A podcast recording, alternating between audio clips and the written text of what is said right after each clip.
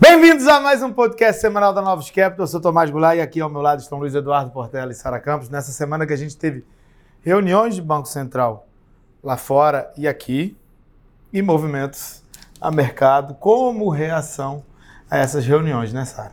Perfeito. A principal decisão foi a do Banco Central americano.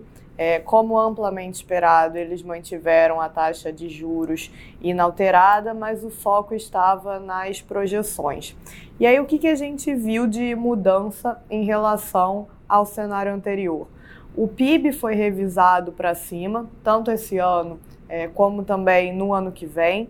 A taxa de desemprego foi revisado para baixo e a projeção de inflação não sofreu é, variações significativas. Ou seja, a gente tem um cenário de projeções econômicas muito positivas. Basicamente, é, se a gente olhar pura e simplesmente para as projeções, o que elas estão dizendo é que para para que a, a, convergência da inflação ocorra, você praticamente não tem nenhuma perda, é, nenhum, digamos, sofrimento em termos de, de atividade, de crescimento ou de aumento de desemprego. Então, é um cenário bastante positivo. É, apesar de, na conferência de imprensa, né, depois o Powell não ter demonstrado tanta, é, digamos, tanta confiança assim Acho que na verdade ele se enrolou um pouco quando ele foi perguntado se então o soft landing era o cenário base, e aí ele respondeu que não.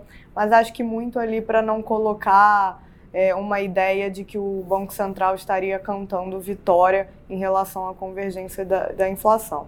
O que eu acho que foi a mensagem principal, que ele inclusive repetiu é, múltiplas vezes durante a, a conferência de imprensa, é, foi de que o Banco Central vai agora prosseguir cuidadosamente ao decidir se vai elevar o juro novamente. Então, basicamente, o que eles estão dizendo é, é que a barra para subir juros ela é mais, é, ela é mais elevada, né? O, o, que também de alguma forma a gente já sabia.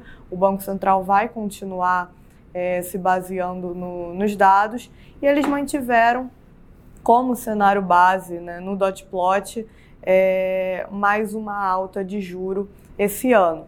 E aí as previsões de juro para o ano que vem, elas também foram revisadas para cima. É, então, digamos que o Banco Central cortaria menos o juro no ano que vem, ou seja, ele tenta passar ali um cenário de higher for longer, né? o, o juro vai ter que ficar é, parado por mais tempo. Isso porque é reflexo dessa mudança significativa de, de projeções que, que eles fizeram. É, se o cenário econômico ele é benigno, né, então se não precisa gerar nenhuma perda econômica para a inflação convergir, o juro necessariamente ele tem que ser mais alto. E isso também chama a, alguma atenção ali dentro de, do conjunto do, da decisão. O Powell admitiu a possibilidade do juro neutro é, ser mais elevado. E se a gente olha, por exemplo, para 2026, as projeções para 2026, que foi a primeira vez que ela apareceu é, dentro das projeções econômicas, basicamente você tem o PIB, a taxa de desemprego e a inflação no neutro, no, no que, que, é considerado é, o valor dela no, no, longo prazo, mas o juro não. O juro ele fica em 2,9, que é acima do 2,5 que o Banco Central considera como juro neutro. Então dá realmente essa ideia de que, dada a resiliência da economia que a gente tem visto, o, o cenário é de que a taxa de juros ela vai ficar é, elevada por muito mais tempo. Então essa foi a, a mensagem principal que o, que o Banco Central, que o Fed é, tentou passar e que a gente tem visto também outros bancos centrais passando, como o Banco Central Europeu na semana passada é, e o BOE, né, o Banco Central da Inglaterra, essa semana. O Banco Central da Inglaterra foi uma surpresa é, para o mercado. Ele, a expectativa é que eles subissem os juros em 25 bips e eles mantiveram o juro inalterado.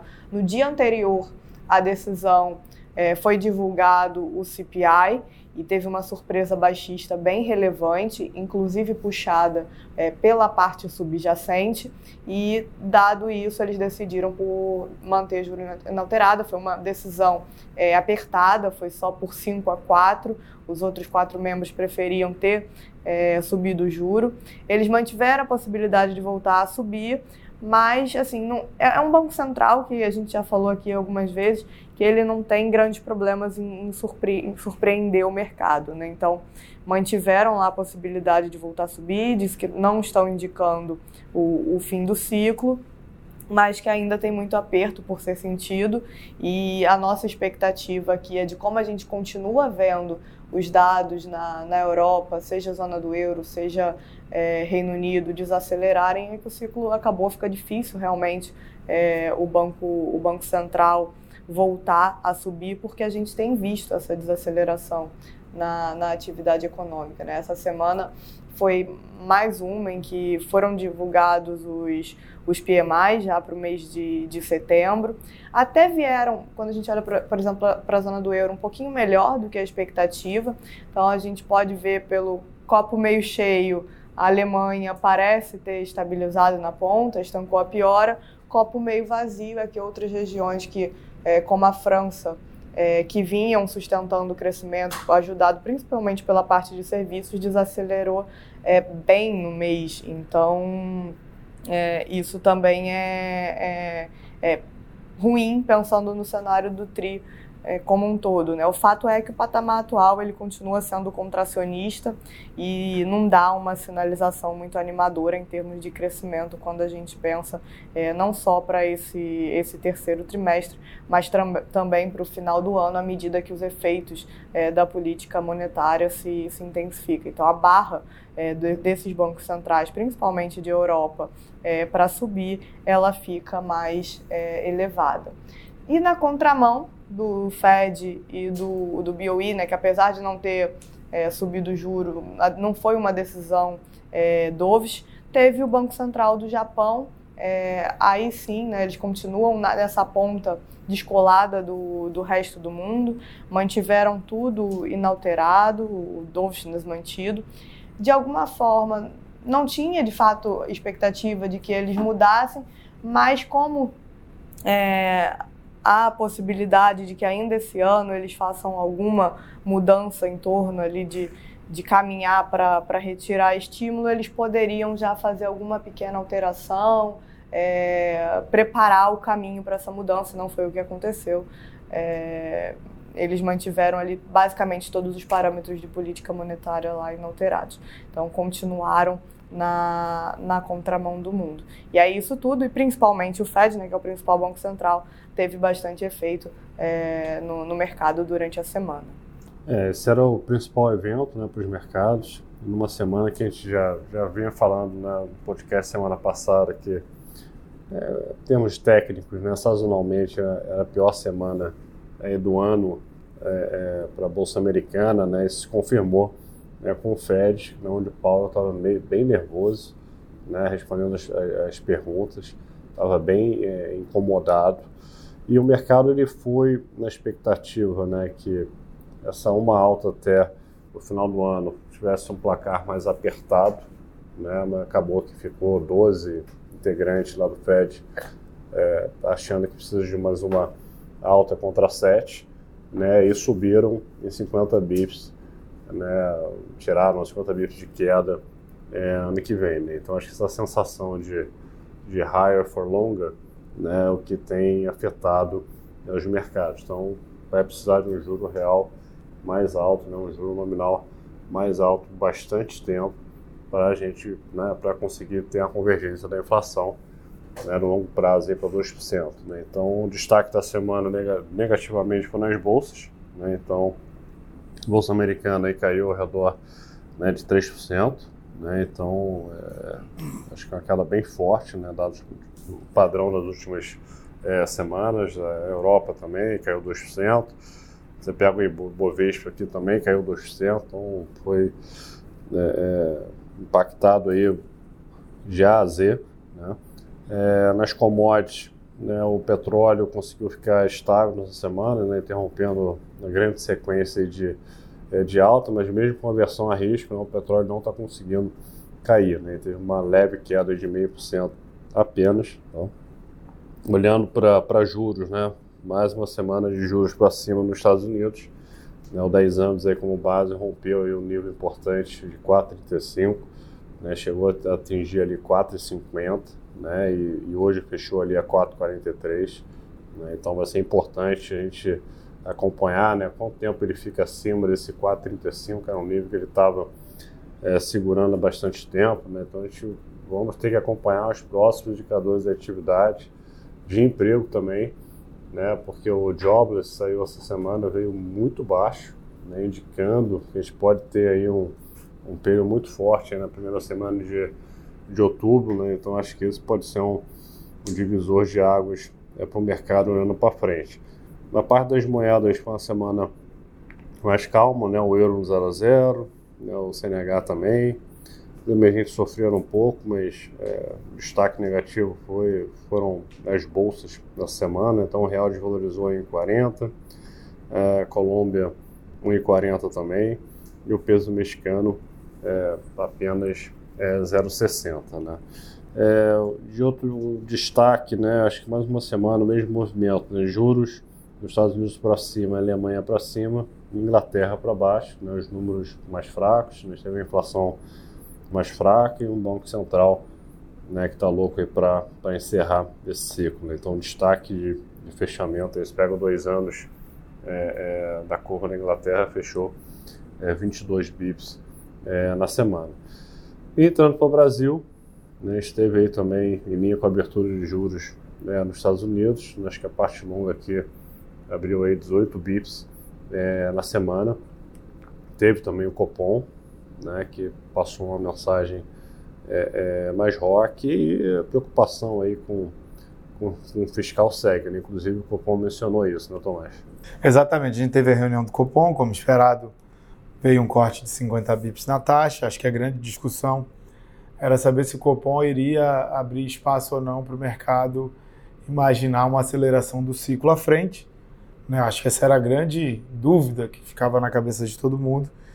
E as respostas dadas pelo Banco Central vão de encontro a não, não quero abrir espaço para que o mercado possa precificar esse movimento de 75 bips é, e vou elencar aqui os pontos que me deixam preocupados. Né? Então, o que, que ele falou? Ele falou o fiscal, separou um parágrafo exclusivo para o fiscal, é, é um adendo aqui inclusive foi bem elogiado, né? A Fazenda fez questão de soltar umas quatro, cinco fontes um dia após a reunião do Copom dizendo que, olha, é, a gente está do lado do Banco Central, a gente acha que essas mensagens são super positivas, que a classe política tem que enxergar que a gente precisa fazer um processo de consolidação fiscal e eles não estão atuando da forma correta, estão aprovando aumento de despesas e não estão fazendo andar a pauta de aumento de arrecadação. É, o outro ponto é, é, é, vai bem de acordo com o que foi o dia, né, o Banco Central deixando claro que é o ambiente global, não é um ambiente global que permita que a gente faça muitas aventuras em termos de política monetária. É, o Fed aí está deixando claro que vai deixar os juros mais altos por mais tempo. É, nesse ambiente, a nossa capacidade de levar a taxa de juros muito para baixo é, diminui substancialmente. Então, acho que assim, tem outras, é, outras mensagens, né? O Banco Central não melhorou a qualificação dos núcleos de inflação, né? apesar da inflação de serviços estar recuando. Ele não, ele fez questão de não falar sobre isso. E além disso, as projeções condicionais é, durante todo o horizonte é, é, relevante para a política monetária, ela está acima do objetivo do Banco Central. Então, o Banco Central está deixando claro que, olha, tecnicamente é muito difícil a gente imaginar é, uma aceleração do pace para 75 bips, a despeito de a gente ter um cenário de inflação melhor. Mas o fiscal ainda está muito ruim é, e as projeções condicionais, as expectativas ainda estão acima né, do ponto central da meta. Isso tudo faz com que a gente dificulte o trabalho da política monetária e impossibilite é, essa aceleração é, como Portela falou, A gente continua tendo algumas discussões fiscais, né? O relator aí do, do, do, do orçamento, Danilo Forte, ele não tem passado uma mensagem é, legal, né? ele tem passado uma mensagem de que a meta de primário zero é, não é factível e que ele gostaria já de mudar para facilitar com que ele fizesse o orçamento. Esse cenário é um cenário muito negativo, né? porque isso mostra que o, a classe política, seja executivo ou legislativo, é, não suportaria nem o primeiro momento onde você vai testar o seu arcabouço fiscal. Então, é, isso aí é, adiciona ao ambiente global incerto ainda questões domésticas turbulentas. Na semana que vem a gente tem a ata do Copom, né, desse statement que já veio rock. A gente tem o IPCA 15, vai ser interessante a gente olhar o IPCA 15 para ver se a gente vai ter continuidade desse movimento de melhora nos núcleos de inflação. E a gente tem um relatório trimestral de inflação também ao longo da semana. Então a gente continua tendo comunicação de Banco Central, em número de inflação, que são os pontos principais. E lá fora, Sara? Lá fora a gente tem as primeiras divulgações do CPI já para o mês de setembro, tanto na Europa como também em Tóquio, no Japão. Então é isso, pessoal. Bom final de semana a todos. Até a próxima. Bom final de semana. Tchau, tchau. Até semana que vem.